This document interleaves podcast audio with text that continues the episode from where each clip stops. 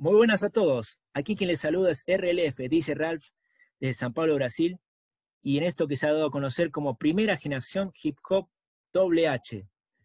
Y en esta ocasión tengo como invitado a Randas, o más conocido como Maximiliano Rugiero. ¿Qué tal, Maxi? ¿Cómo estás? ¿Cómo andás, querido amigo Ralph, DJ Ralph? Bien, gracias, Che, por la invitación. Acá contento en Buenos Aires de charlar con vos. Soy de San Pablo, te agradezco también justamente por tu tiempo y por tu buena onda. Eh, para empezar, decime, en pocas palabras, ¿cómo te iniciaste en el movimiento hip hop? ¿Por cuál elemento fue? ¿En qué época fue? Bien, eh, nada, como todo adolescente mm, porteño, argentino de los noventas y de, de fines de los 80, yo nací en el año 75, así que en esa época estaba el auge del breakdance, y la verdad que me, transmitió mucha, nada, esa energía, felicidad y euforia que genera el breakdance. Si bien no fui bailarín, ah. eh, siempre fui, nada, un adepto a, todos estos movimientos eh, musicales que vienen de la música negra y la verdad que el breakdance fue mi primer acercamiento al, al, movida del hip hop. Y luego, aparte de, de, todos los cuestionamientos que tenía como adolescente y la política argentina y toda la situación que vivimos en aquella época. Eh, el rap que llegó para mí del mano de Public Enemy y de Beastie Boys y de Randy MC, sobre todo Public Enemy cargado de un, de un mensaje eh, digo, político, una mirada de defensa de los derechos humanos, eh, y también Ice, Cube, sobre todo, ya había pasado casi su salida de NWA, fue lo que más me influenció. Así que nada, en esa época empecé a rapear. Así que de, de intentar ser un cantante pasé a, intentar rapear, que es como una extensión para mí de, del canto. Decime una cosa, eh, ¿quiénes eran las personas con las que te juntabas en aquel momento de tus inicios? ¿Puedes nombrarme algunos? Sí, sí, sí, sí. Bueno, eh, un amigo nuestro conocido de ambos, Nicolás Palumbo, más conocido como Nuclear, de acá de zona sur de Quilmes, compañero mío de la secundaria, de encontrar un propósito en la vida eh, con Nuclear, bueno, éramos unos consumidores asiduos de, música y bueno, tenemos aquella época, los 90, donde se podía empezar a conseguir discos importados. Eh, Nuclear se compraba la revista Billboard y entonces del chat de la revista Billboard del rap estaba en, el auge, en crecimiento, la ola de crecimiento, desde Eric B. Rakim, desde Public Enemy, desde, bueno, Beastie Boy ya había pasado un poco antes, NWA, Ice Cube, Ice-T, eh, esos fueron como los referentes. Así que Nuclear fue mi, primer maestro de rap, eh, con el que hicimos algún tipo de proyecto, pero fuimos compañeros de secundaria. Lo conocí a Darío Cano, mi próximo compañero de Contra del Hombre, eh, Rasek, César Alejandro Vera, que lo conocíamos como Dientito en aquella época. Compartíamos otro proyecto de música, de música pan rock y hardcore, y intentamos, bueno, empezar un proyecto de rap, y así nació En Contra del Hombre lo encontramos al DJ Black, que era conocido de Darío, y, bueno, intentamos hacer En contra del hombre nuestras primeras canciones en el año, principio del año 1994. Y todos vivían más o menos relativamente cerca, ¿no? sí, sí, sí. Sí, no más de tres kilómetros de distancia cada uno. Fue muy favorable, digamos, ¿no? Para justamente para solidificar las ideas y para los ensayos y demás, ¿no? Sí, tal cual. Mira, para mí hay un lema que lo saco de un amigo que es músico, es mejor hacer música con amigos que intentar eh, hacer música con músicos profesionales y después hacerse amigos. Es como más fácil esto. Eh, por alguna razón uno se junta y, bueno, los proyectos caminan por esa razón. Y lo, que pasa también es que, bueno, cuando te metes en ese terreno, digamos, de querer buscar este prodigio de la música, eh, la música sale, sale, pero no sale de la misma forma, digamos. La espontaneidad es la que se pierde, digamos, ¿no? Sale todo como más estudiado, ¿no? Sale de otra forma, digamos, ¿no? Más híbrida, podemos llamarlo así. O para el mercado nada más, ¿no? Sí, sí, más que para este tipo, como, bueno, en Estados Unidos lo llaman bandas de garage, ¿no? Eh, alguien que se junta en la casa, nosotros lo llamamos ahora home studio, estudio en la casa, eh, se juntan amigos a, a zapar con instrumentos, sin instrumentos, con discos, con bandeja, en aquella época, Nuclear eh, era uno de los chicos que podía, dentro del grupo social nuestro, comprar discos importados, entonces tenía una técnica, tenía, se compraban, vos sabés porque sos DJ hace muchos años, eh, discos con lo que ahora es el beatmaker, en esa época vendían eh, discos importados con beats, con baterías, alguna batería con guitarra máximo, y, se podía rapear arriba de eso, 5, 6, 7 minutos. Para armar eso, te digo, encajar el loop a tiempo y demás, ensamblar todo eso era todo, se demoraba, ¿eh? Sí, a veces, Yo, yo me acuerdo, o sea, para armar un tema, poner un día a veces no daba, ¿no? O sea, tenías que juntarte dos o tres veces y largas horas, ¿no? Pero bueno, era otra época. Decime una cosa, este, ¿qué haces para mejorar como artista? Wow. eh, mira, mi concepto de, artista es, eh, creería que es muy personal. Eh, sí, lo que intento hacer por ahí como, como lector, muchos años de lector, digo, tengo 45 años y, bueno, me inicié un poco en la música a los 17, 18, de manera muy amateur, desde los 18 hasta los 22 de continuo. Después me alejé por un tiempo de la música digo, occidental, me empecé a absorber mucho más conocimiento de música oriental, básicamente música de la India sobre todo. Por, tuyo, ¿eh? por un tipo de vida, sí, por un tipo de vida de meditación y, y de estudio de escrituras antiguas, eh, me asocié un poco más a ese tipo de ritmos. Eh, entonces digo, básicamente yo me defino como una persona que, intenta hacer una catarsis de su, de su vida a través de, la escritura. En este caso, la escritura la trato de asociar un poco a las rimas para poder rapearla después o intentar cantarlas. Y básicamente es eso. Eh, después escuchar mucha música, lo cual es muy natural para mí, que a veces vuelvo loco a mi familia de tanta, de tanta música todo el día, pero dentro de mi ambiente amateur, lo que intento hacer, estudié canto un poquito, ahora estoy ¿eh? estudiando armonía con un amigo que es tecladista, eh, bueno, que tocó con el Manuel Orbileur y fue, nada, es un tecladista importante, así que, bueno, por ahí, por ahí va la cosa. Yo diría que todo en sí debería tener por lo menos una noción de lo que es la composición musical porque después este, a la hora, digamos, de, este, por ejemplo, puede ocurrir, ¿no? E, en, vivo o, en una entrevista en la radio, lo que sea, en el lugar que, que fuera, o sea, puede fallar la base, ¿no? Y te dicen, mira, no, no, no sale, el, no sé, el archivo no sale y tenemos otra base, o sea, y muchas veces me acuerdo de esto, en aquella época en Nación, este, muchos se perdían, ¿no? Este, porque no sabían, digamos, el, conteo del BPM, digamos, ¿no? O sea, simplemente hay un secreto, digamos, el rap ¿no? Este, tiene que formar una melodía fuera, fuera del tiempo y dentro de la base, ¿no? Y eso es lo que le da, digamos, este, todo ese fresh, toda esa frescura, originalidad, digamos, al rap, ¿no? Que muchos, no lo entendían en aquel entonces, ¿no? Pero bueno, creo que hoy estamos en otra era, ¿no?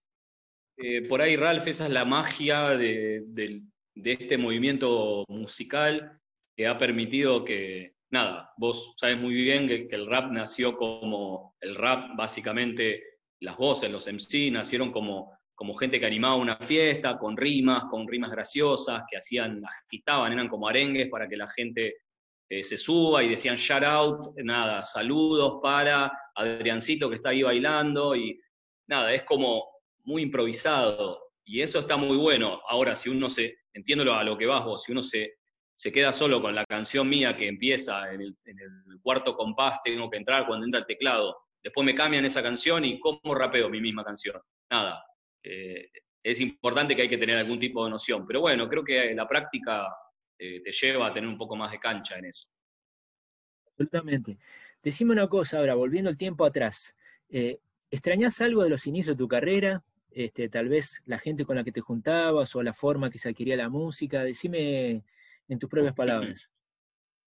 Wow. Interesante. Eh, extrañar, sí, tal vez, como decís, la cercanía. Primero, bueno, aquellas épocas donde uno tenía alguna. Nada, esos momentos eran mágicos porque uno podía nada, fluir tranquilamente y feliz dentro de, los ritmos y, de estos sonidos. Y con amigos, donde, donde uno tenía una cierta ansiedad porque, nada, tengo que estudiar, tengo que nada, volver a casa a tal hora, porque tengo que hacer tal laburo o no tengo guita para viajar, eh, eran un montón de cosas. ¿eh? sí, sí, bueno, qué decir, eh, bueno, Ralph, vos un ejemplo de un laburador del género que ha recorrido, me decís, te venías desde, no sé, de Capital, te venías a Quilmes, te quedabas, después volvías a la noche, eh, uno para ir a tocar a San Miguel teníamos que ir y nos teníamos que quedar a dormir allá hasta que salga el sol y después volver.